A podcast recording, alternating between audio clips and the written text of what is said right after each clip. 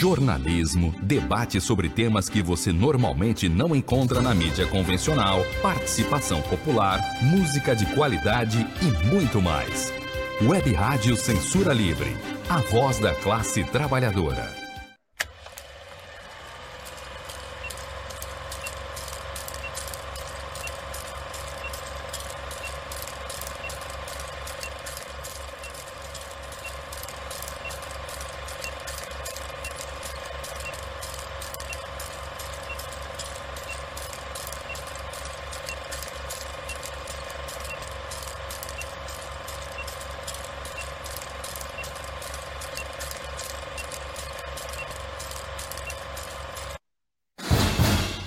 Cinema Livre.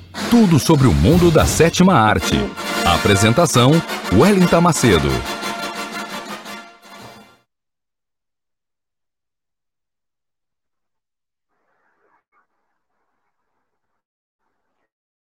Olá, boa noite.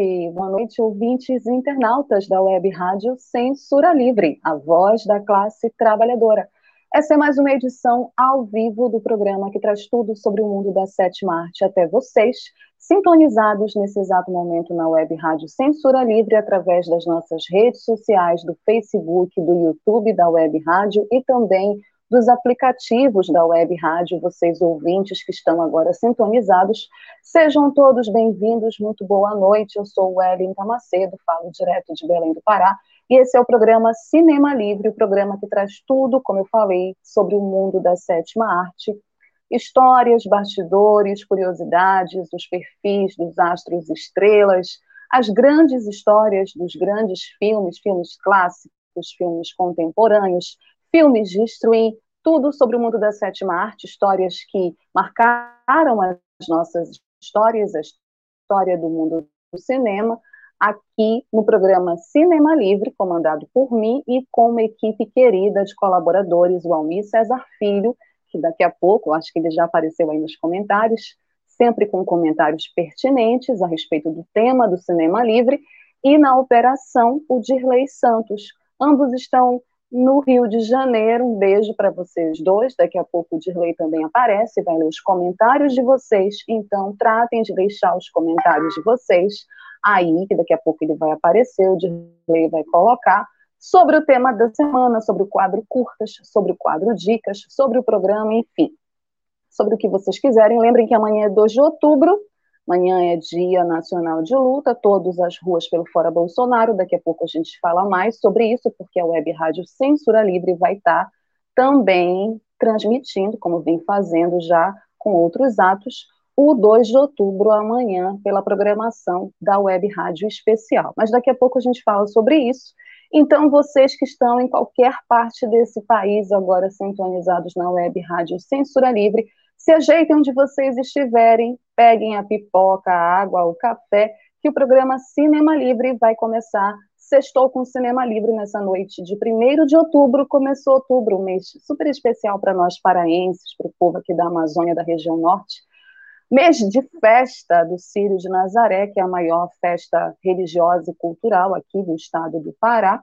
Então, estou com cinema livre nesse início de outubro e a gente vai começar com o nosso habitual quadro de notícias.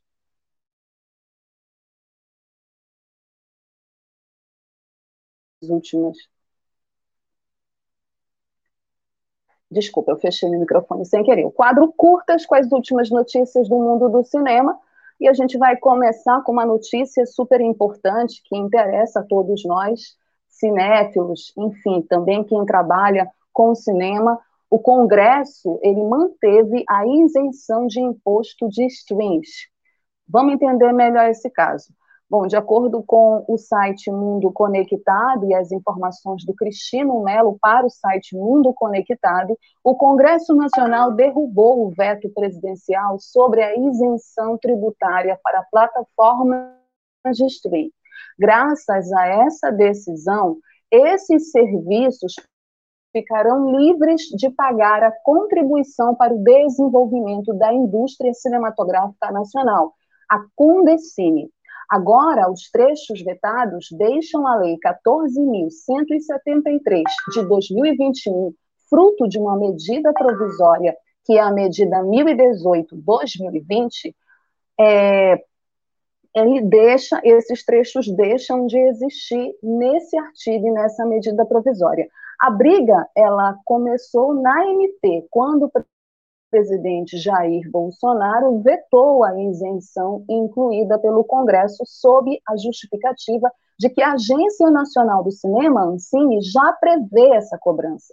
A Condecine abastece o Fundo Setorial do Audiovisual, o FSA, é para isso que ela existe esse imposto que a Condecine, ela vai, esse imposto vai direto para esse fundo setorial do audiovisual, que fomenta a produção nacional de conteúdo cinematográfico e televisivo. No artigo 5 da lei, em seu artigo 33A, dizia o seguinte: para efeito de interpretação da linha e do inciso 1 do caput do artigo 33 desta medida provisória, a oferta de vídeo por demanda, independentemente da tecnologia utilizada, a partir da vigência da contribuição de que trata o inciso 1 do caput do artigo 32 desta medida provisória, não se inclui na definição de outros mercados para justificar o veto, o Congresso apontou inconstitucionalidade e contrariedade ao interesse público. Segundo o documento, a alegação é que o dispositivo inserido por meio de emenda parlamentar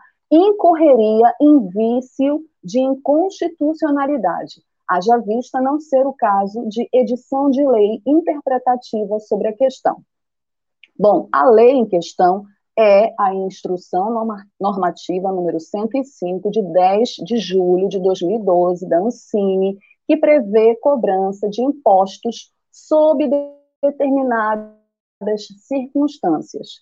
Além disso, o texto afirma que, abre aspas, a medida acarretaria renúncia de receita sem efetuar o cancelamento equivalente de outra despesa obrigatória e sem estar acompanhada de estimativa do seu impacto orçamentário e financeiro. Fecha aspas. Entre os trechos que permanecem vetados estão o fim da redução da Condecine para empresas de micro e pequeno porte e a criação de alíquota diferenciada para obras cinematográficas de custo inferior a 20 mil reais. A razão para este veto é que, abre aspas, o dispositivo inserido por iniciativa parlamentar implicaria, a depender do segmento de mercado, a redução de até 95% do montante atualmente arrecadado a título de condecínio. Fecha aspas. Vou tentar explicar, porque para mim também foi meio confuso essa questão do veto. Mas é o seguinte: existe esse imposto, né, esse fundo, esse, esse imposto que é o Condecine, que vai direto para esse fundo do setorial audiovisual, e os streams, eles estariam isentos, né? Primeiro teve uma demanda para que eles pagassem esse imposto, e aí agora esse veto, sob essa isenção, ele caiu. É, ou seja, é, na verdade, é, o Congresso mantém, né, que ele caiu, o Congresso manteve a isenção do imposto dos streams. E aí eu fui pesquisar melhor para entender e explicar certinho para vocês, não é que os streams não paguem impostos, as plataformas que vocês estão vendo aí, Netflix, Blim, Claro, HBO, não é que eles não paguem. Segundo uma reportagem da Folha de São Paulo, o setor do stream paga já diversos outros impostos segundo reportagem da Folha de São Paulo. A discussão feita nessa segunda, onde o Congresso manteve a isenção do imposto, ela contempla apenas essa contribuição específica, ou seja, contempla apenas esse recorte sob a isenção de imposto dos streams. Neste caso, por exemplo, neste ano, só para vocês terem uma ideia, a Netflix, ela alcançou a marca de 200 milhões de assinantes no mundo. De 2019 a 2020, o Globoplay teve um aumento de 112% de faturamento. Então, de fato, os streams eles estão bombando, eles estão é, cada vez mais tendo mais assinantes. As pessoas estão cada vez mais migrando para as plataformas, principalmente por conta da pandemia. E por isso toda essa discussão que gera essa polêmica sobre se os streams devem ou não serem isentos desse imposto específico que diz respeito à Condecine. Só para vocês terem uma ideia, para a gente terminar, porque o assunto rende muito, o dinheiro arrecadado pela Condecine, que tem mais de duas modalidades, além da Condecine título, ele vai, como eu disse e repito, para o Fundo Setorial do Audiovisual. Ainda vamos falar muito sobre isso, porque tem a ver com imposto, tem a ver com arrecadação, tem a ver com investimento no setor audiovisual, tem a ver com o papel dos streams, o papel que eles cumprem, a responsabilidade que essas plataformas cumprem dentro dessa questão do fomento das produções audiovisuais brasileiras. Então, a gente ainda vai falar mais sobre esse assunto nos próximos programas, no próximo quadro curtas, e a gente pode até fazer um especial sobre o stream, sobre a história dos streams, sobre a participação deles, a importância deles, inclusive essa polêmica e a discussão toda se o cinema vai acabar ou não por conta dos streams, certo? Seguindo aqui o quadro curtas, vamos lá, que temos mais notícias. Festivais. Festival de Brasília 2021 anuncia datas de realização. Sim, com informações do crítico de cinema Bruno Carmelo para o portal Papo de Cinema, o 54º Festival de Brasília anunciou as datas de realização de sua edição 2021, que ocorre entre os dias 7 e 14 de dezembro. Enquanto grandes festivais nacionais já cogitam sessões presenciais, ou pelo menos um formato híbrido, que foi o caso da Mostra de São Paulo e do Cine Ceará, o Festival de Brasília adota uma postura mais precavida, mantendo as exibições apenas virtuais, adotadas previamente no ano passado. As inscrições para longas e curtas metragens se encerram em breve. Realizadores vão ter apenas até o dia 4 de outubro, então está próximo já, para enviarem suas obras à curadoria.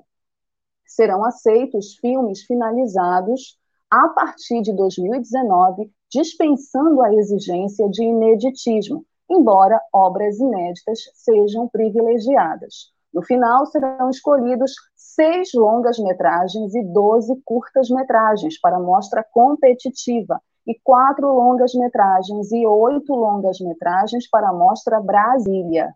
Os organizadores confirmaram os cachês de seleção previamente anunciados.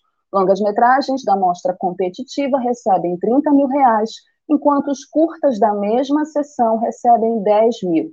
Para a Mostra Brasília, os valores são de 15 mil reais para longas e 5 mil reais para curtas. O festival considera elegíveis projetos acima de 60 minutos ou abaixo de 30 minutos. Debates, seminários e workshops também estão confirmados de modo online. Em 2020, o grande vencedor da mostra competitiva foi o documentário Por Onde Anda Macunaíma, de 2020, de Rodrigo Selos, enquanto o prêmio de melhor curta-metragem foi para a República, de 2020, de Grace Passou. Já os votos do público recompensaram longa-metragem Longe do Paraíso, de 2019, de Orlando Senna, e o curta-metragem Noite de Seresta, de 2020, de Muniz Filho e Sávio Fernandes. Então, realizadores corram para se inscreverem até 4 de outubro para participar desse, que é um dos principais festivais de cinema do país e ainda resistem o Festival de Cinema de Brasília, e a gente vai falar ainda sobre o Polo de Cinema de Brasília, aqui no programa Cinema Livre, como a gente fez semana passada com o Polo de Cinema Pernambucano. Ainda falando em festivais, nossa terceira notícia é sobre também um festival importante, o Festival de Biarrites, que homenageia o cinema peruano e tem quatro produções brasileiras em competição. Bom, essas notícias estão no portal UOL e, segundo o portal UOL, a trigésima edição do Festival Biarrites América Latina abriu na última segunda-feira, 27, de forma presencial, já que a França retomou a realização de eventos culturais, mas sob a obrigatoriedade de apresentação do passaporte sanitário. O Peru é o grande homenageado este ano, e o Brasil é representado por quatro produções. A 30 edição do Festival Biarritz da América Latina abriu nesta segunda-feira, 27, de forma presencial. O Peru é, comemora neste ano o bicentenário da sua independência e atrai os holofotes em um dos festivais de cultura latino-americana mais importantes da França. Em Biarritz, os organizadores deste célebre evento que completa 30 anos esse ano querem também comemorar o cinema regional peruano, que descentralizou, acho muito curioso ele chamar de cinema regional peruano, mas enfim, que descentralizou a produção cinematográfica do país, que antes era concentrada em Lima e agora né, se expande a Trujillo, Cusco e Arequipa. Abre aspas, em Biarritz, como no Peru, é o mar, este vasto espaço, fonte de vida que contribuiu para marcar um horizonte rico em experiências. A França é o país ao qual nos unimos através de seus ideais e suas aspirações constantes de liberdade, igualdade e fraternidade para apresentarmos nossa cultura. Fecha aspas, quem falou isso foi a Cristina Ronquillo de Biordon, que é a embaixadora do Peru na França, na abertura do festival. No total, 10 produções peruanas serão exibidas durante o evento, que conta também com uma retrospectiva do documentarista chileno Inácio Agüero, considerada por Nicolas Azalberti, responsável pela programação cinematográfica do festival, como, abre aspas, uma das mais estimulantes destas últimas décadas, porque ela não se contenta registrar a realidade, mas busca recompô-la. Fecha aspas. Bom, em competição tem 10 longas de ficção, 10 documentários e 11 curtas-metragens vindos de toda a América Latina, do México à Argentina. O Brasil é representado por quatro produções. Capitule o capítulo de Júlio Bressani e Madalena, de Madiano Marchetti, na categoria ficção. Edna de Eric Rocha, na categoria documentário e Igual Diferente, ambas nenhuma, de Adriana Barbosa e Fernanda Pessoa, na categoria curta-metragem. Fora da competição, a animação brasileira Tito e os Pássaros, de Gustavo Steinberg, Gabriel Bittar e André Catoto, será exibida na mostra Jovem Público. A 30 edição do festival também conta com outros eventos paralelos, como ateliês artísticos, cursos de dança, concertos e debates.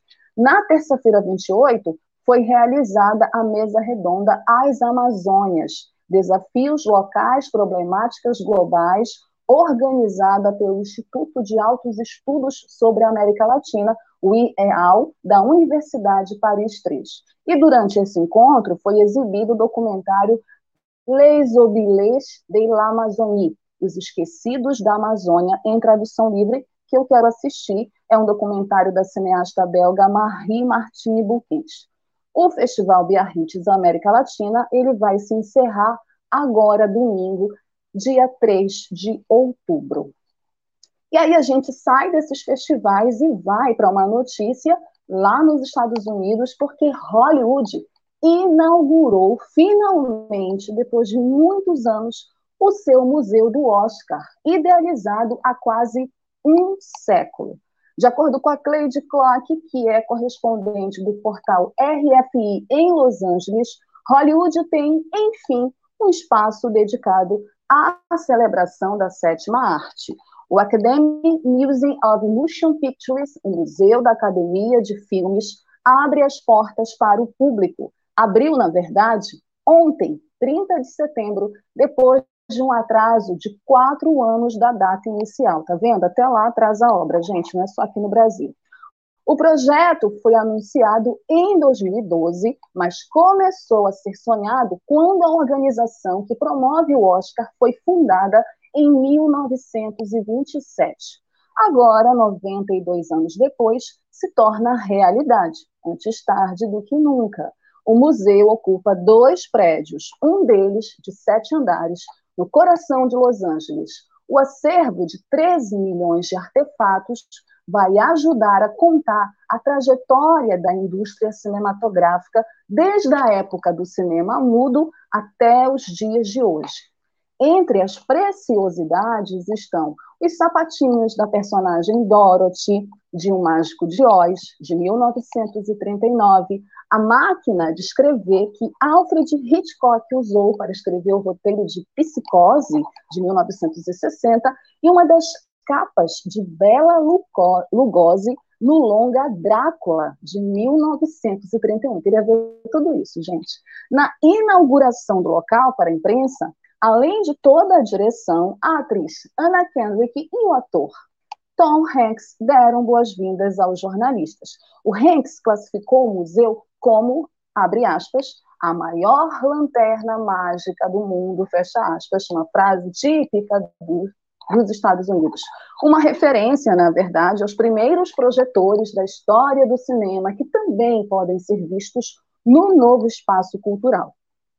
O Hanks ele é membro do conselho de curadores, junto com a Laura Dare, a Whoopi Goldberg, entre dezenas de artistas, e liderou a arrecadação de fundos para o projeto junto com a atriz Annette Bening e o presidente executivo da Walt Disney Company, Bob Iger.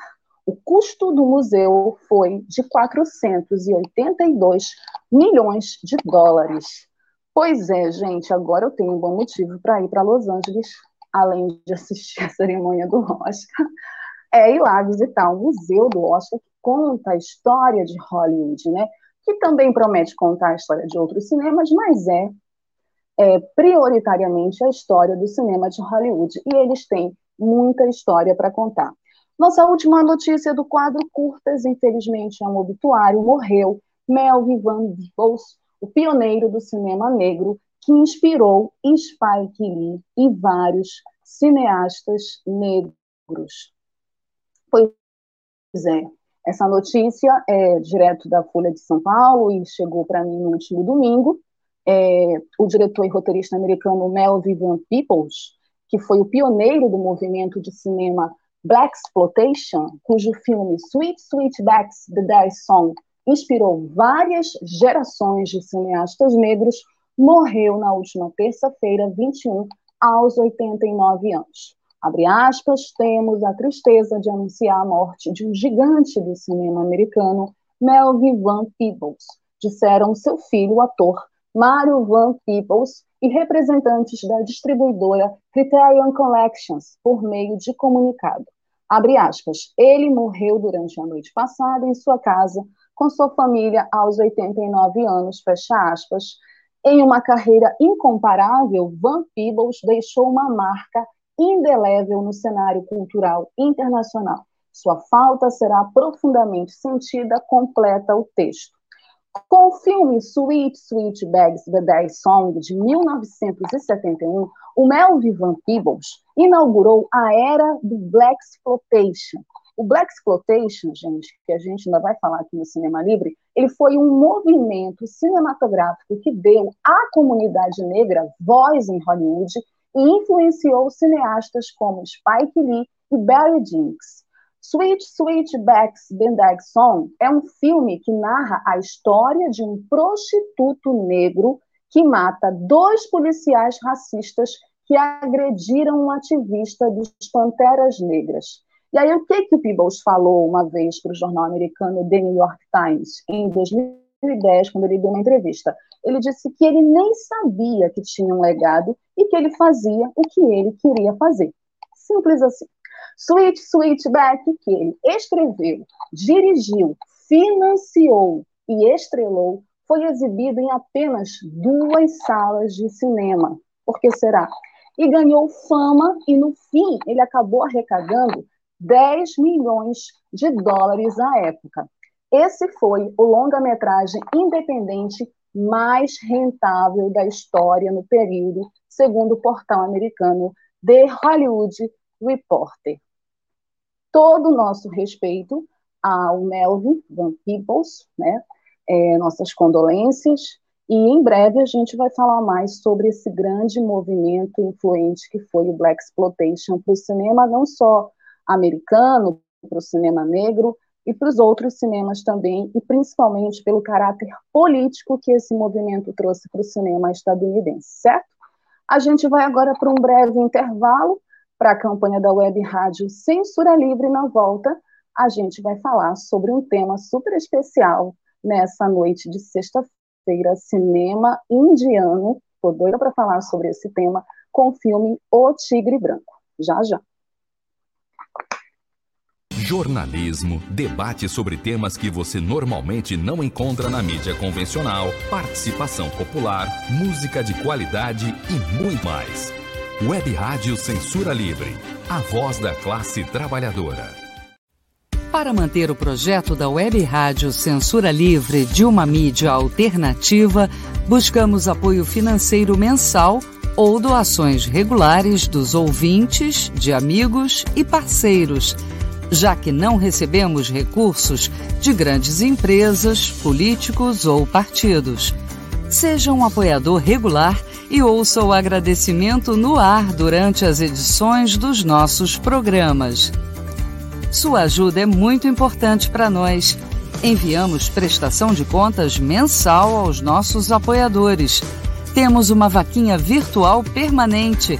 Anote o endereço virtual apoia.se barra CL Web Rádio. apoia.se barra CL Web Rádio. Saiba mais sobre a emissora no WhatsApp 21 96553 8908. Web Rádio Censura Livre. A voz da classe trabalhadora. Acompanhe a programação da Web Rádio Censura Livre no site www.clwebradio.com, no aplicativo exclusivo para ouvir rádio no celular, tablet e Smart TV. A emissora também está no Rádiosnet, um dos maiores aplicativos para esta finalidade, na nossa página no Facebook e no canal da emissora no YouTube. Acesse o nosso canal escrevendo youtube.com barra C barra Censura Livre. Tudo junto. Inscreva-se no canal e acione o sininho para receber as notificações de novos vídeos. Web Rádio Censura Livre a voz da classe trabalhadora.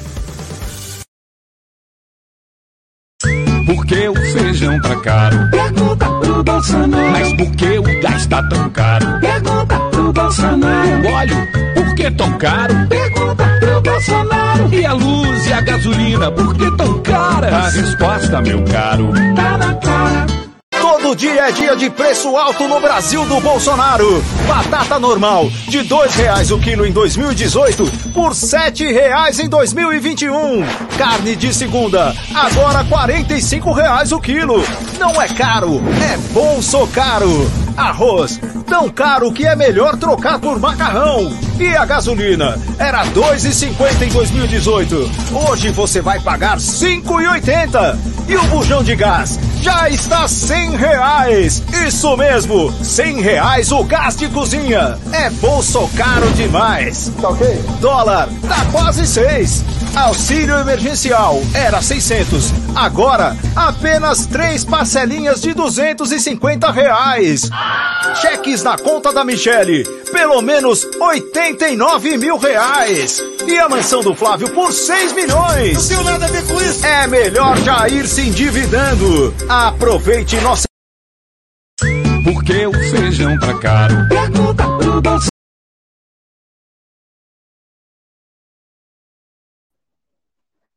Pois é, né, minha gente? Web... Motivos não faltam para a gente ir às ruas amanhã, 2 de outubro. Não esqueçam disso.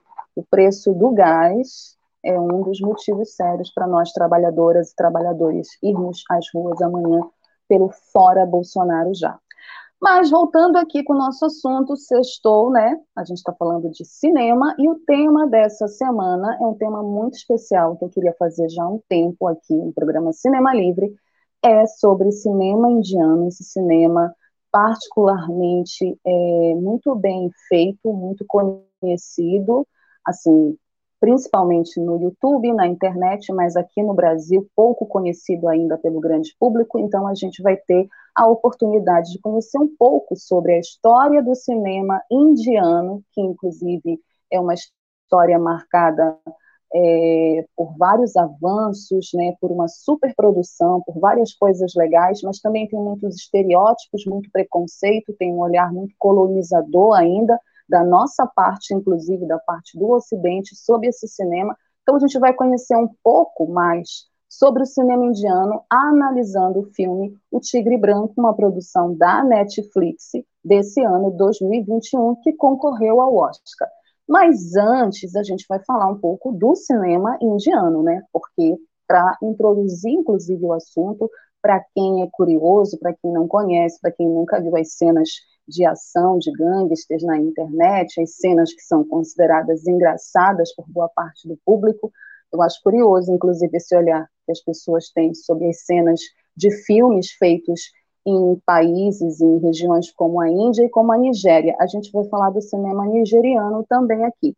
Mas, falando mais especificamente sobre o cinema da Índia, o cinema da Índia é produzido por uma indústria que é a maior do mundo em termos de venda de ingressos. Vocês sabiam disso? Nem eu sabia.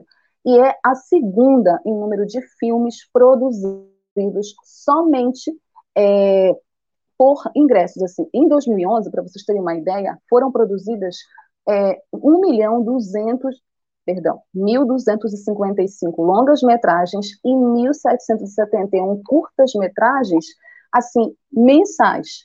Essa produção desses filmes só perde para Nigéria, que é um outro cinema também pouco conhecido aqui no Brasil, que a gente vai falar ainda aqui no programa Cinema Livre. Os bilhetes de cinema na Índia estão entre os mais baratos do mundo. Olha que legal.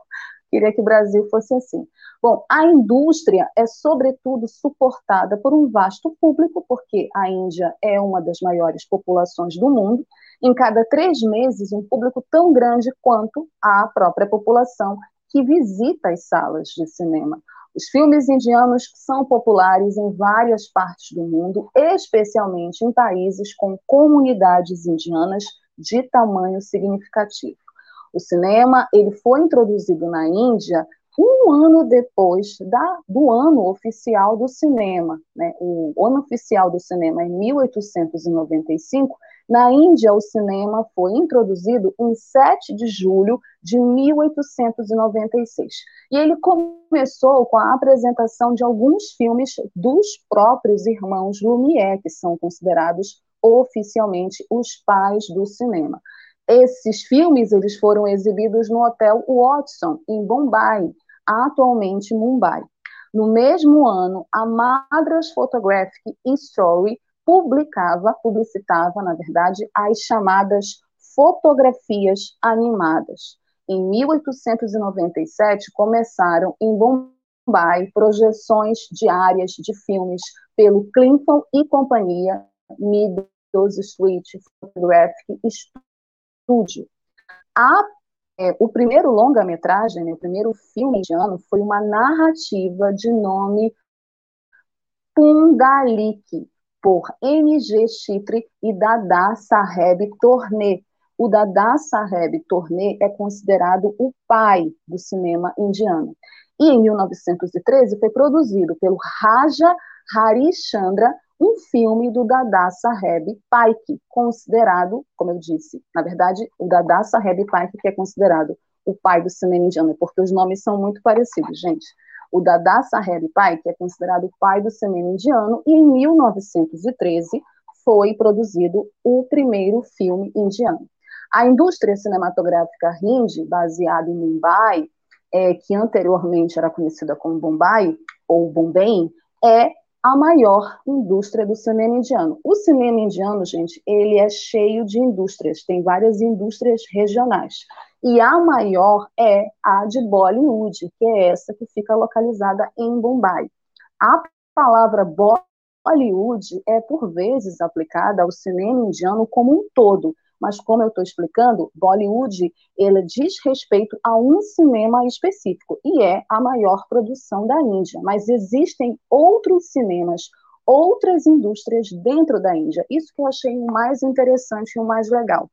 É, e aí essa designação de achar que o cinema indiano se refere apenas a Bollywood, ela é incorreta visto que se refere apenas ao cinema de língua hindi. Então, é esse cinema que Bollywood faz. Bollywood tem sido muito criticada, inclusive, pelo que é visto por alguns como uma violação dos valores culturais indianos. Olha só. Então, é, existe uma crítica, inclusive, é, em relação a esses valores que Bollywood passa a respeito da cultura indiana para o resto do mundo e pela sua discussão de temas controversos. Esta é considerada a mais liberal entre as várias indústrias cinematográficas indianas. É a indústria mais rica, é a indústria das estrelas indianas. Embora Bollywood distribua menos filmes do que algumas indústrias regionais de cinema, como eu falei, em termos de público, ela é a maior. Acredita-se que os filmes de Bollywood sejam os mais vistos pela maioria dos frequentadores de cinema na Índia. Tem também um grande reconhecimento internacional, especialmente no Reino Unido, Estados Unidos, Canadá e Austrália, onde existem grandes comunidades do sul da Ásia. Então, essa foi uma pequena introdução do cinema indiano aqui para vocês se localizarem, sobretudo nessa questão em relação ao cinema de Bollywood, em relação às outras indústrias de cinema, às outras produções cinematográficas, cinematográficas que existem na Índia. Então, o cinema indiano não é só Bollywood. E aí a gente vai entrar agora na discussão mais específica sobre o cinema indiano, sobre a Índia, a partir desse filme, O Tigre Branco, que é uma produção da Netflix. The White Tiger é um drama de 2021, escrito e dirigido por Rami Barani. O filme é estrelado por Adash Gouravi em seu primeiro papel principal a Priyanka Chopra, que a gente vai falar mais dela daqui a pouco, e o Raj Kumar Rao.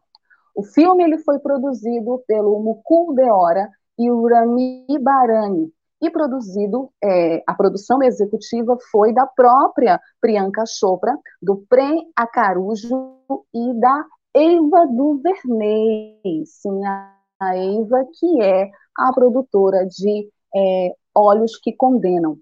É, o filme O Tigre Branco é uma adaptação do romance homônimo de Aravind Adiga, de 2008, e conta a história do Bauran. O Bauran, ele vem de uma aldeia pobre na Índia e usa sua inteligência e astúcia para escapar da pobreza. O Adiga ele publicou esse livro, O Tigre Branco, e decidiu adaptá-lo para o cinema no final de 2010, com os direitos vendidos ao produtor Mukul Deora. Mas o filme demorou alguns anos para ser feito. O Barani foi escolhido para dirigir a adaptação e estava ansioso para fazê-lo, tendo lido os primeiros rascunhos do romance antes mesmo de sua publicação. Filmado extensivamente em Delhi, de outubro a dezembro de 2019, The White Tiger, o Tigre Branco, Estreou em Las Vegas em 6 de janeiro de 2021 e foi exibido em cinemas limitados nos Estados Unidos em 13 de janeiro. Ele foi lançado globalmente por meio da plataforma de streaming Netflix em 22 de janeiro de 2021. O Tigre Branco recebeu críticas positivas da crítica mundial, que elogiou a sua direção, o roteiro e as atuações do elenco. No Oscar desse ano, o 93º, o filme foi indicado para melhor roteiro adaptado. Achei pouco, porque o filme merecia mais indicações, inclusive para melhor ator. Em 2010, o empresário Bauran Hawai, ou Hawaii, tá? Me perdoe, eu não sei falar os nomes indianos direito, mas o empresário Bauran Hawai envia um e-mail ao primeiro-ministro chinês, o Wen Jiabao, solicitando uma reunião e relatando a sua história de vida. É assim que começa o filme.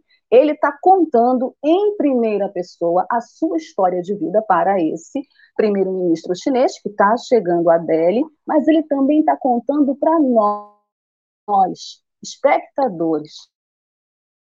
Né? Nós somos testemunhas dessa história.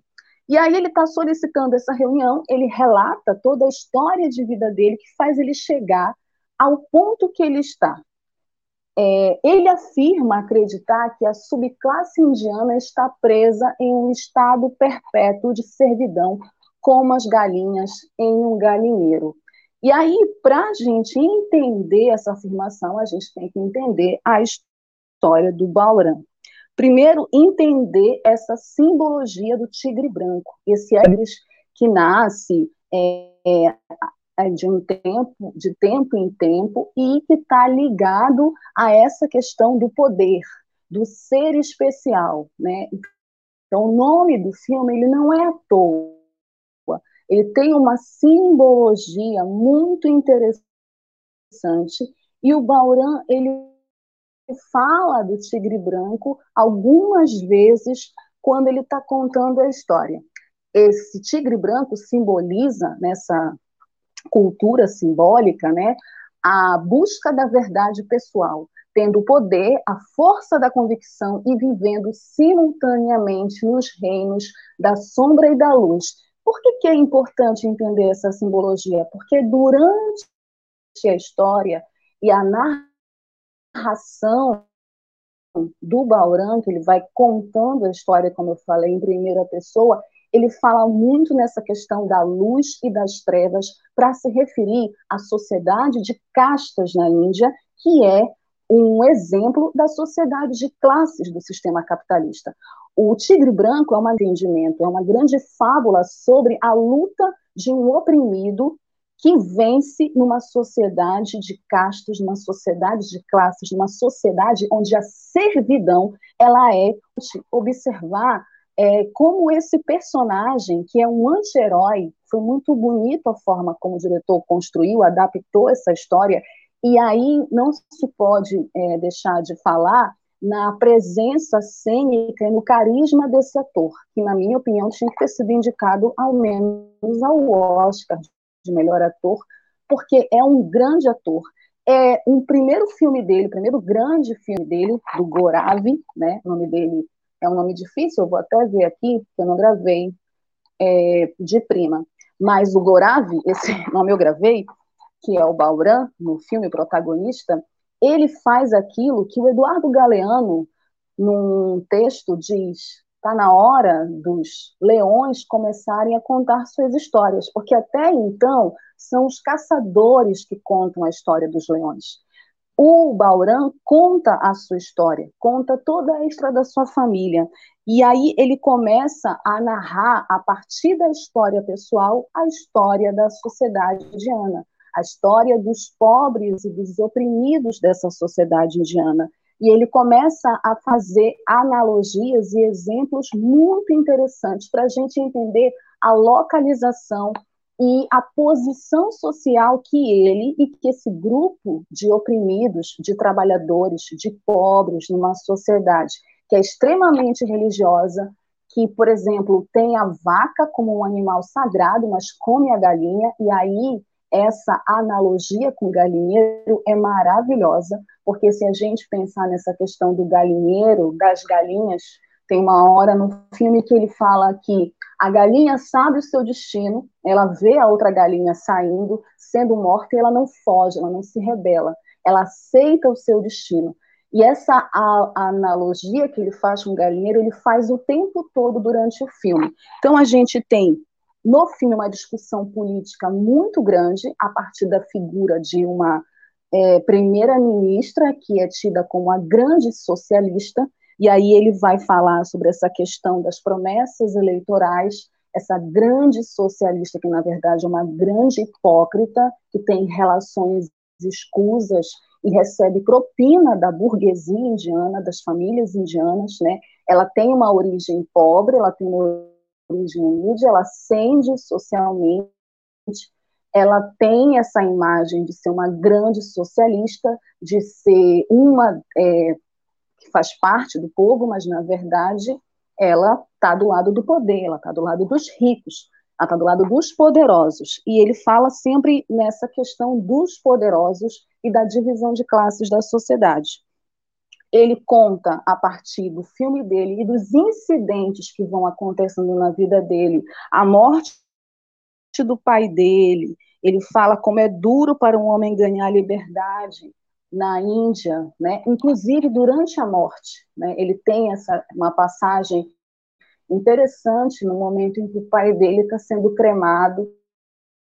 Então essa questão da ascensão da pobreza à riqueza, é, a analogia da servidão em relação ao galinheiro essa questão de estar preso ao galinheiro, essa questão de aceitar ou não o seu destino. O Bauran é um personagem que ele luta contra o destino dele o tempo todo. A família dele quer que ele cumpra né, o que se espera de uma pessoa pobre na Índia, então ele não pode ascender socialmente, ele não pode sonhar, ele não pode estudar. Quando ele é criança, ele é impedido de estudar porque a família e a aldeia pagam milicianos e aí ele é impedido de estudar porque o pai não tem condições de pagar o cara que é que comanda lá a aldeia, né, e que oprime e explora os trabalhadores, os pobres dessa aldeia. Então ele é impedido de estudar.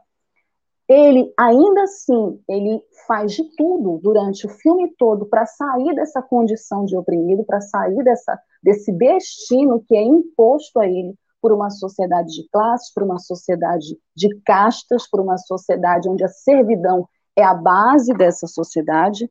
Então, é, essa apologia das galinhas aceitarem o seu destino, não se rebelarem, os serviçais estarem presos ao galinheiro, presos a uma consciência de servidão, de opressão, alienados pela própria exploração, então ninguém questiona né, a avó dele, que, que é a matriarca da família, depois que o pai morre, quer arranjar uma esposa para ele, que é que ele case, ele consegue sair da aldeia, consegue uma profissão de motorista, ele cria condições de oportunidades na vida dele.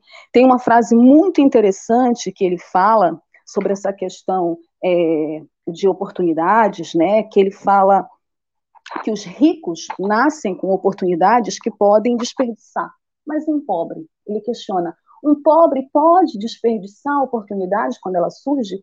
Então, esses questionamentos ele faz para nós, espectadores, o tempo todo. É muito interessante como, a, como o diretor cria um personagem, e aí o ator é perfeito nisso, porque é um anti-herói que tem um carisma muito grande e você se identifica com ele é, você se identifica com as falas dele, você se identifica, principalmente quem passa por situações é, de miséria, de pobreza, né, quem nasce pobre, quem nasce em regiões periféricas, se identifica com essa Índia, inclusive.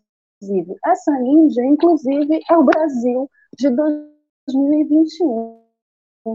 Né?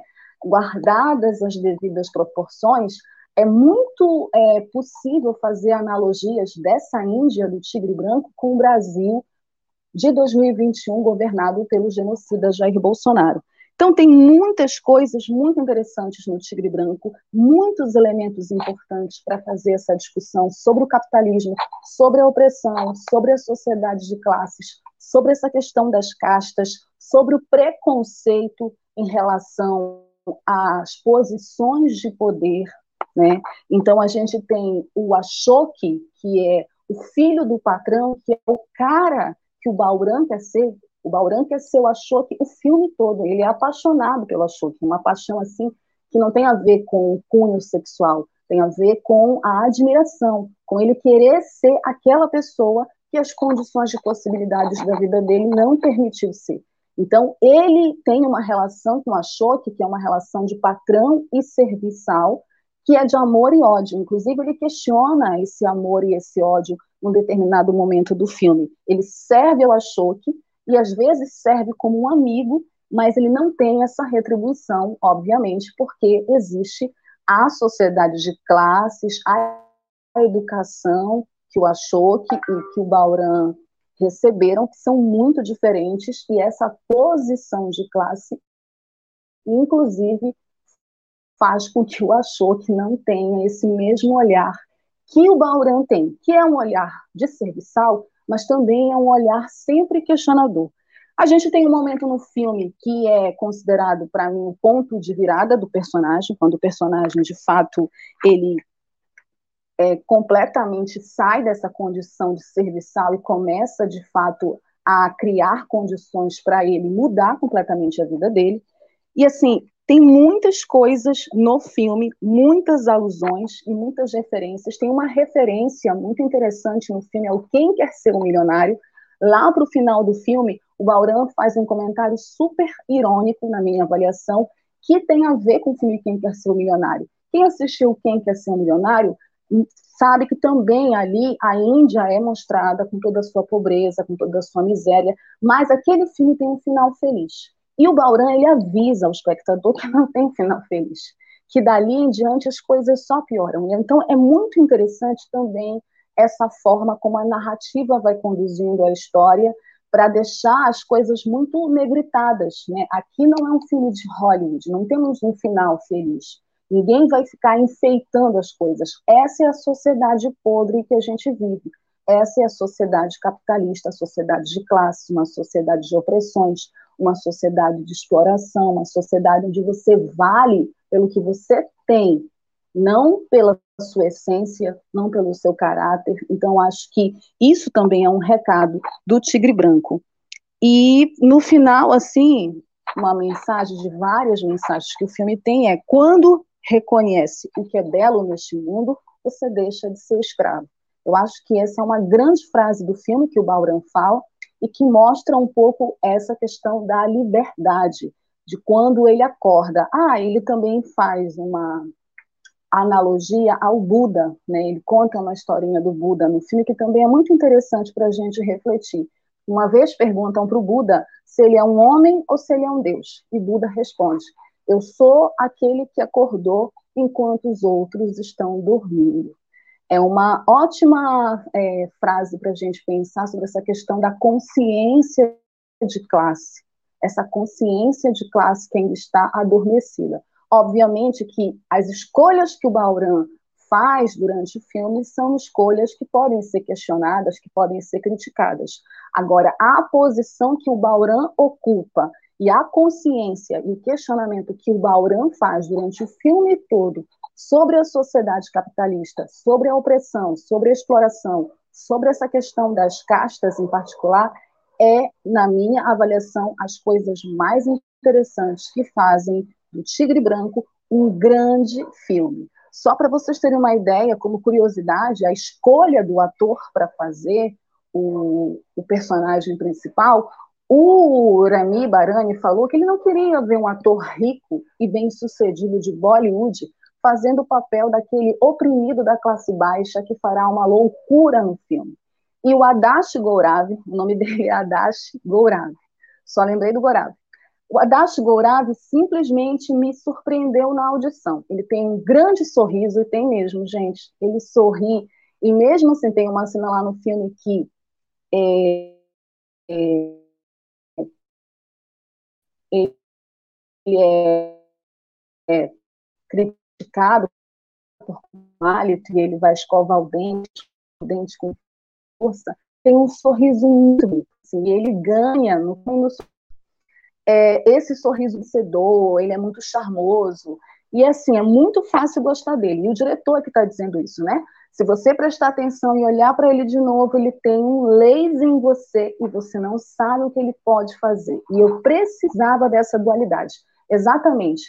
O Gorav consegue imprimir no papel, no personagem do Bauran, uma dualidade onde você ao mesmo tempo gosta dele e ao mesmo tempo você questiona as atitudes dele. Isso faz com que ele seja um personagem interessante, um anti-herói, cheio de nuances e de viradas, assim, que você fica, nossa, você fica chocado e ao mesmo tempo você também tem um olhar de compreensão em relação ao personagem.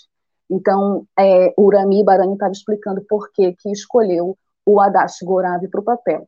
Fora isso, a trilha sonora mara, tem muita gente que reclama dos filmes indianos por causa das danças, do final do filme, e só para vocês terem uma ideia sobre as premiações, além do Oscar, né, ele ganhou outros prêmios, foi indicado ao prêmio AACTA, né, de melhor ator principal, para o Adash Gourav, foi indicado ao Oscar de melhor roteiro adaptado por Urami Barani.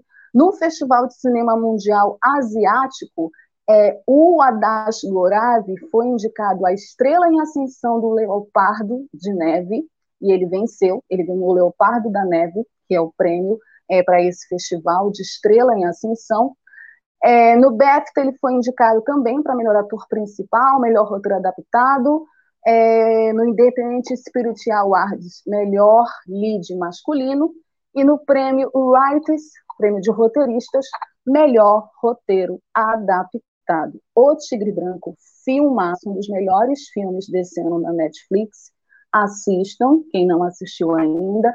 Um ótimo retrato do que é a sociedade de classes, a sociedade de castas, numa Índia que, assim como o Brasil, é uma Índia muito religiosa, uma Índia com uma população muito grande, oprimida e explorada, uma consciência e com uma consciência muito adormecida ainda, que assim como o Buda precisa acordar, assim como aqui no Brasil. A gente vai para um breve intervalo e na volta, Dirley, meu parceiro aqui do programa, vai ler os comentários de vocês. A gente vai falar mais um pouquinho sobre o tigre branco. Já volto. Web Rádio Censura Livre, www.clwebradio.com. Acompanhe nossa programação diariamente no YouTube, Facebook, site e aplicativos. Inscreva-se nos nossos canais e clique no sininho para receber os avisos. Toda segunda-feira, debate livre com Raoni Lucena às 18 horas. Ainda na segunda-feira, Conexão Brasília com Ademar Lourenço, às 19h30. Toda terça-feira, a sessão do Lucília com Lucília Machado, às 18 horas. Toda quarta-feira, Diversidade, com Wendel Setúbal, 5 e meia da tarde. Ainda na quarta-feira, aulas com filatelia com Heitor Fernandes, às 18h30. Quinta-feira, Deise Alvarenga Entrevista, às 5 da tarde.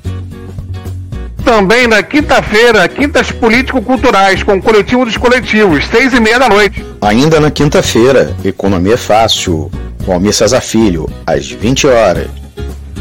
Toda sexta-feira, Cinema Livre com Wellington Macedo, às 19 horas.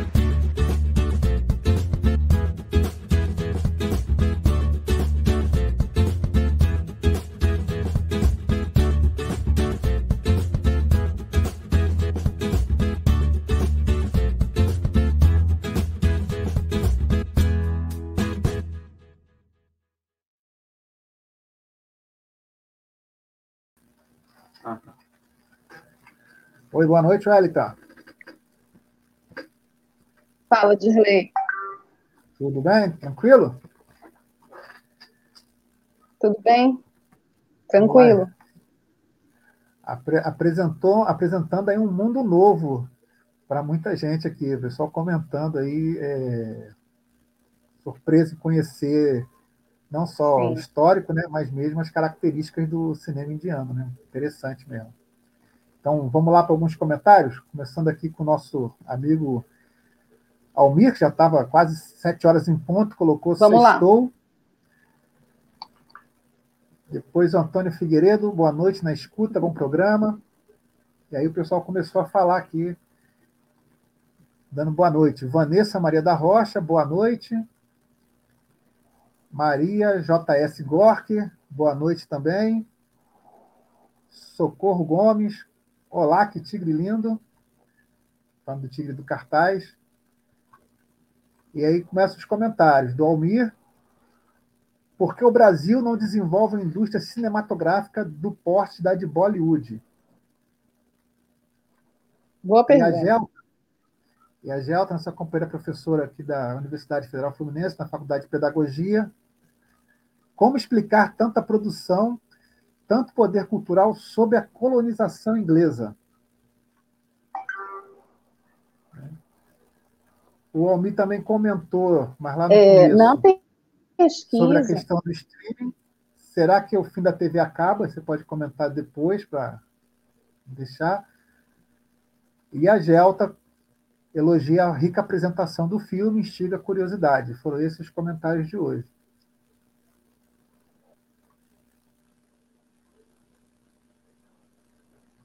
Agradecer os comentários e as perguntas, é, agradecer também as boas noites.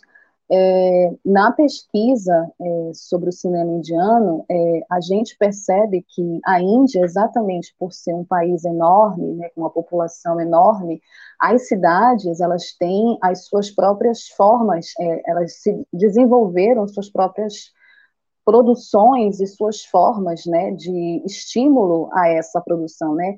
A burguesia indiana ela tem muita responsabilidade nessa, inclusive, diversidade e também diferença de produções. Por isso que Bollywood é muito atacada também por conta disso, né? E é muito interessante essa pergunta, acho que é da Gelta, né, que fala sobre isso, é, que é uma vasta produção, né, uma produção que é consumida na sua maioria, exatamente pela questão da quantidade, pela população indiana. É, a distribuição dela se dá mais em alguns países, alguns da Europa, como o Reino Unido, e nos Estados Unidos, mas é muito difícil chegar aqui no Brasil, né? É, essa questão da distribuição, do próprio olhar do colonizador, né? A gente ainda tem muito essa questão do cinema estadunidense aqui, e a gente precisa, na verdade, é, buscar novos olhares, na minha opinião e avaliação, em relação ao cinema, né?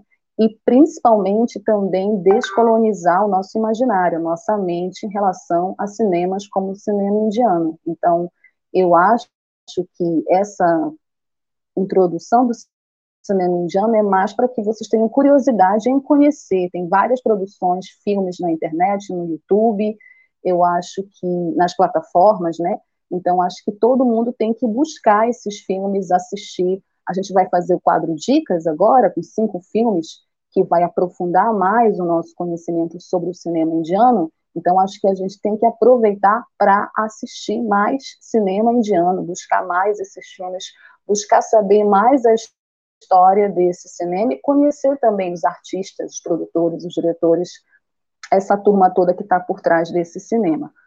E sobre a pergunta do Almir, a pergunta que eu faço também, por que, que a gente não consegue, por que a gente ainda não conseguiu, agora nesse momento cada vez mais difícil com esse governo genocida, mas implementar de fato é, uma indústria do cinema aqui no Brasil, eu penso que também tem a ver com a discussão sobre o projeto de país, né, que a gente quer ter, que a gente tem, então é uma discussão é, profunda, séria, e importante de se fazer. E sobre os streams, eu não sei quem perguntou, Dirley, mas eu espero que não. Eu sou da turma que acho que mesmo que as plataformas estejam aí, e as plataformas estão, e elas são importantes, então não vou ficar aqui atacando as plataformas de stream, que é uma bobagem isso. É, durante a pandemia, elas foram super importantes, principalmente para quem gosta de cinema, faz cinema, assiste cinema, é, mas eu sou da turma da sala de cinema e da sala de cinema de rua. Então, eu defenderei até o fim as salas de cinema de rua. Aqui em Belém, a gente tem o Líbero Char, do Cinema Olímpia, que são é, dois polos de resistência desse cinema diante das salas de cinema dos shopping centers, que também existem, e para mim tem que continuar existindo também, porque é, senão acaba tudo. Né? Acaba tudo, fica todo mundo dentro de casa, fica só as plataformas digitais. Não sei o futuro da TV a cabo, pode ser, mas é, eu ainda quero acreditar que as salas de cinema vão permanecer resistindo, apesar dos pesares, apesar de, inclusive, para muita gente, esse ser o futuro da sétima arte. Vamos aqui para o nosso quadro Dicas ainda, nesse tema, cinema indiano, conhecendo o cinema indiano. Obrigada pelos comentários, não esqueçam de deixar o like de vocês, de nos acompanhar nas nossas redes sociais, de mandar as sugestões de vocês para o quadro cinema livre, arroba gmail.com, né? Deixem o like de vocês e ativem o sininho para as notificações. Vamos lá para o nosso quadro Dicas que vai continuar com esse tema, né? Cinco filmes para conhecer o cinema indiano. É, o primeiro desse filme está, como eu falei, em uma plataforma de streaming na Netflix, que é, é a responsável pelo Tigre Branco, pela distribuição do Tigre Branco. O primeiro filme é Como Estrelas na Terra. Esse filme é um filme de 2007 do Amin Khan e do Amok Gupte. E ele fala sobre um jovem, o jovem Ishan, uma criança de 9 anos, que tem muita dificuldade para se concentrar nos estudos e mal consegue escrever o alfabeto. Depois de diversas reclamações da escola, o pai, que acredita que Ishan não faz as tarefas por falta de compromisso, decide levá-lo é, a um internato, o que leva o menino a entrar em depressão. O filme ele fala, ele aborda a questão da dislexia, das crianças especiais, do preconceito né, e da ignorância, inclusive, de muitos pais em perceberem né, é, essas questões nos próprios filhos. É, e ele está na Netflix, é um drama, está chegando o Dia das Crianças aí, né, semana que vem. Então, assim, é um filme que eu recomendo para assistir com os filhos, com a família, e chorar. chorar, porque eu, como mãe, vejo assistindo com as crianças eu começo a chorar feito uma boba. É um filme bacana e é uma produção da Netflix, cinema indiano da melhor qualidade. Segundo filme, aqui no nosso quadro Dicas, conhecendo melhor o cinema indiano, esse filme é um filme de 2010. Meu nome é Khan, ou Ken, Khan. Eu acho que esse filme de 2010 é do Karan Johar e conta a história de um homem muçulmano indiano que sofre da síndrome de Asperger, outra, é, é, outra questão também envolvendo pessoas é, portadoras de necessidades especiais, deficientes.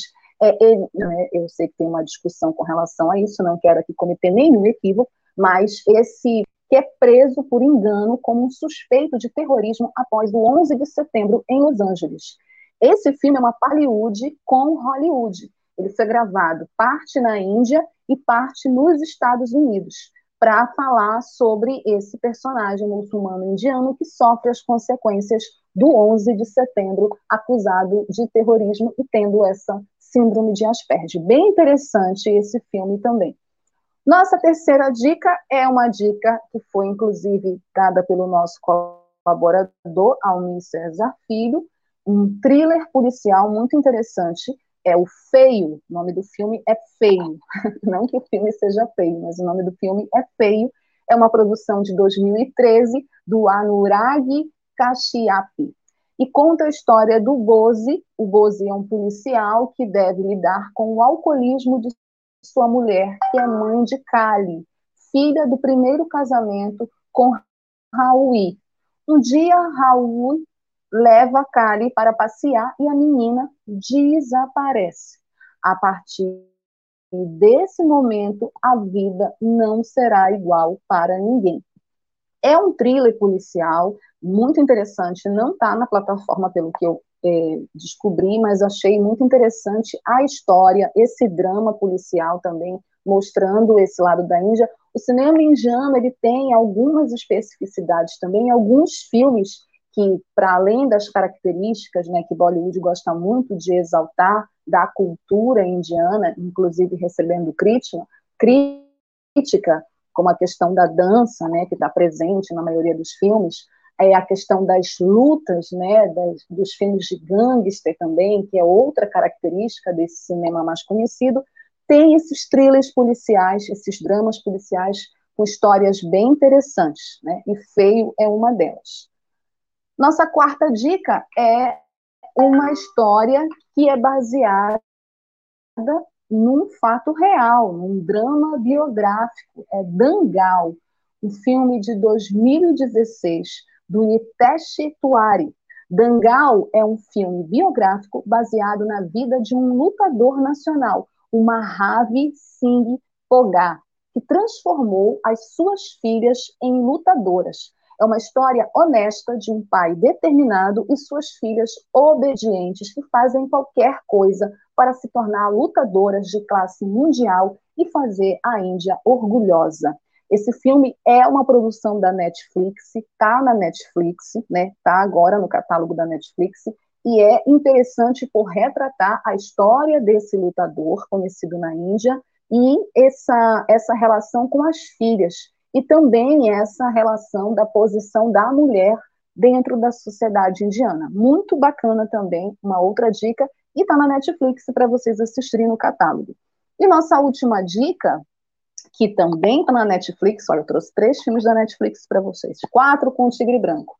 Sanju. Sanju é um filme de 2018, dirigido pelo Raj Kumar Hirani.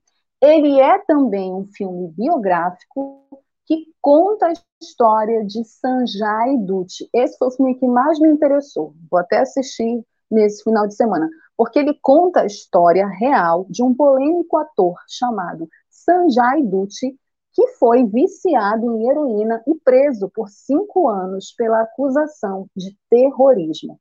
Então, é um ator que mobilizou toda a sociedade e o público na Índia né, por conta desse problema com dependência química e também pela acusação de terrorismo que fez ele ficar preso por cinco anos. Esse drama é retratado em Sanju, filme de 2018, do Raj Kumar Hirani, tá na Netflix. Assistam. Então, esses filmes são um pouco do recorte do cinema indiano, né? Desse grande cinema distribuído em várias indústrias dentre elas a maior, que é a indústria de Bollywood. E continuando, é, na estrada da gente conhecer um pouco mais sobre o cinema indiano, o nosso perfil, que é o último quadro do programa, que a gente sempre retrata astros e estrelas né, do cinema, da sétima arte, vai falar de uma estrela do cinema indiano que está no filme O Tigre Branco, a Priyanka Chopra. Inclusive, é muito interessante a personagem da Priyanka no Tigre Branco, não falei muito dela na análise, porque eu queria deixar separado essa análise para o perfil dela. Ela, no filme, faz a companheira, a mulher do, do personagem do Ashoka, né, que é o filho do patrão que o Bauran quer ser, né, que o Bauran é apaixonado, que ele segue, que ele admira, né, que ele serve, e essa personagem dela no filme é a responsável pelo ponto de virada do personagem Bauran. E ela faz no filme uma indiana ocidentalizada que recebe crítica, inclusive, da família do marido exatamente por isso, né? Ela vem de Nova York, né? Vem para a Índia por causa do marido e vai embora, né? Já estou contando um spoiler do filme aqui, por conta das diferenças e das discordâncias e de um incidente no filme que vocês precisam assistir, quem não assistiu, para saber. A Priyanka Chopra Jonas, agora é Jonas porque ela casou com aquele com Nick Jonas, né, um dos, dos cantores daquele daquele grupo dos irmãos Jonas, né, que foi muito famoso no início dos anos 2000, a Priyanka Chopra Jonas, ela nasceu, Priyanka Chopra, ela nasceu numa cidade chamada Jangesbu, em 18 de julho de 1982. Ela é dois anos mais nova do que eu. Ela é atriz, produtora, inclusive ela é que é a produtora executiva do Tigre Branco. Ela é cantora e modelo. Como atriz, ela é mais conhecida por interpretar Alex Parrish na série televisiva Quântico. Nunca assisti essa série, mas se vocês já assistiram, é ela, a Priyanka Chopra, que faz a Alex Parrish. Como Miss da Índia, ela venceu o Miss Mundo 2000, fato que lhe abriu as portas para a sua carreira de atriz em Bollywood. Ela é uma estrela de Bollywood, né? A Priyanka é casada com um cantor americano, como eu falei, Nick Jonas. Segundo o site especializado Celebrity Net Worth, a sua fortuna é de cerca de 50 milhões de dólares. É uma estrela, de fato, internacional, inclusive, né? não só da Índia, não só da indústria de Bollywood. A Priyanka, ela é filha do Ashok Chopra. Ashok é o nome do personagem do marido dela no filme Tigre Branco e da Chopra Madhu, que são dois médicos do exército indiano. O seu irmão chama-se Siddhartha, que é sete anos mais novo que ela. Por causa das ocupações de seus pais, a Priyanka e a família mudaram várias vezes de cidade, passando pela cidade natal dela, os Janjesdu, por Delhi, por Puna e por Lucknow, Bareilly, Ladakh, Chandigarh e Ambala. Ela estudou na La Martiniere Girls School, em Luquino, e na San Maria Goretti College, em Bareilly. E, aos 13 anos, ela mudou-se para os Estados Unidos, onde morou é, tia e estudou em escolas das cidades de Newton, Massachusetts e Cedar Rapids, em Iowa, voltando para a Índia poucos anos depois, onde terminou o ensino médio na Ernie Public School de Bareilly. É, a participação dela no concurso do Miss Universo, né, segundo a BBC, a Priyanka foi escrita no concurso pela sua mãe, tendo ficado em segundo lugar, o que lhe deu a chance de competir no Miss Mundo 2000. E em 2000, a Priyanka venceu o Miss Mundo, né, em Londres, sendo coroada pela sua conterrânea, Yukita Mockley, que havia vencido no ano anterior. Foi a quinta indiana a vencer este concurso, tendo como antecessoras a Reita Faria, em 1966, a Aishwarya Rai, em 1994, Diana Hayden, em 1997, e a Yukita Munkley, em 99. Ela também ganhou a faixa de Rainha da Ásia. E aí, depois dos concursos, a carreira da Priyanka Chopra, ela deslanchou, né? Ela continuou trabalhando como modelo, fazendo campanhas para diversas marcas, posando para diversas revistas. Ela é embaixadora da boa vontade da ONU desde 2016, defende a fundação, a Priyanka Chopra Foundation. O seu primeiro filme em Bollywood foi Hero, em 2003. Logo após o seu primeiro filme, Hero, de 2003, segundo o site Privilha, ela fez uma série de filmes até alcançar o reconhecimento que veio com o filme Fashion. A sua carreira internacional começou em 2015, o papel de Alex Parrish na série de televisão Quântico da ABC dos Estados Unidos. Segundo a BBC, é uma das mais reconhecidas atrizes da Índia, tendo vencido o prêmio de melhor atriz do National Film Award e outras quatro categorias de Filmfare Awards. E aí ela tem já uma extensa filmografia desde 2002, né, que passa também pelo Tigre Branco. O Tigre Branco foi o último filme dela, que ela atuou como atriz e também como produtora executiva. Ela também já atuou como produtora executiva em outros filmes. É, e na televisão ela é mais conhecida por essa série Quântico, de 2015 e 2016 no papel da Alex Parrish. E além disso, ela tem uma carreira musical. Sim, a moça não é pouca coisa não, é super versátil. Ela é, é a sua principal influência vocal foi do pai, né? E ela tem uma carreira musical que começou nos filmes de Bollywood, ela começou cantando nos filmes de Bollywood, sendo a sua primeira gravação a canção Ulatai Kilande, do filme que ela fez em Bollywood, em 2002 e composta a pedido do diretor do filme. E aí, em 2005, ela se recusou a regravar né, é, uma canção para um filme, preferindo se concentrar apenas na carreira de atriz, mas chegou a cantar a música ao vivo num programa de televisão. Em agosto de 2011, a Chopra assinou o contrato com a gravadora Universal Music Group com o objetivo de lançar sua carreira musical nos Estados Unidos, tendo ela se tornado a primeira atriz de Bollywood a se juntar à Creative Artists Agency LLC, que é uma famosa agência de talentos artísticos estadunidense.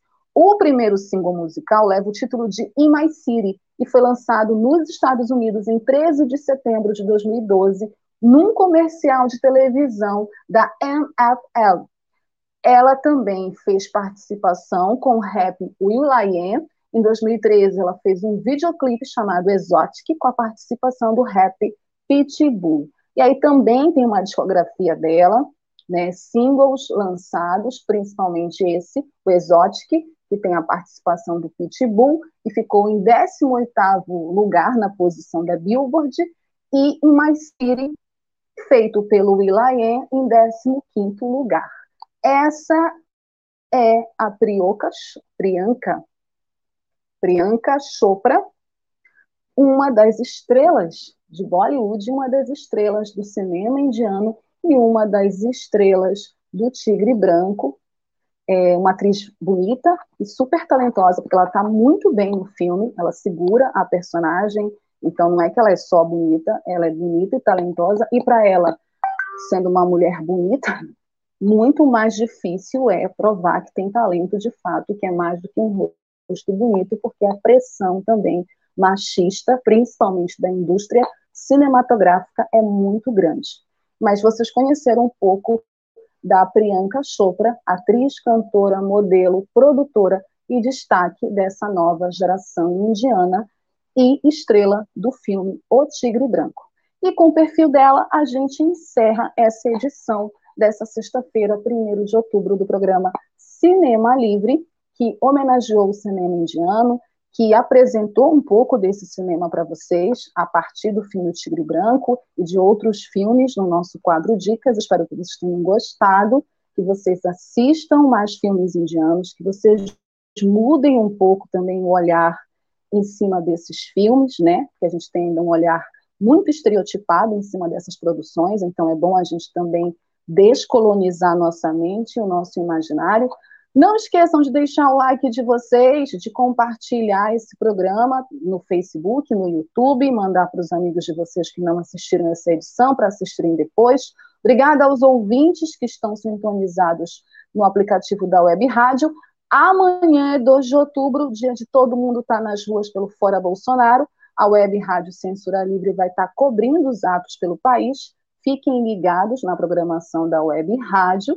E a gente se vê na próxima semana, sexta-feira, que vem, com mais Cinema Livre. Beijo, Dirley, obrigada pela parceria de sempre. Beijo a todos que deixaram comentários.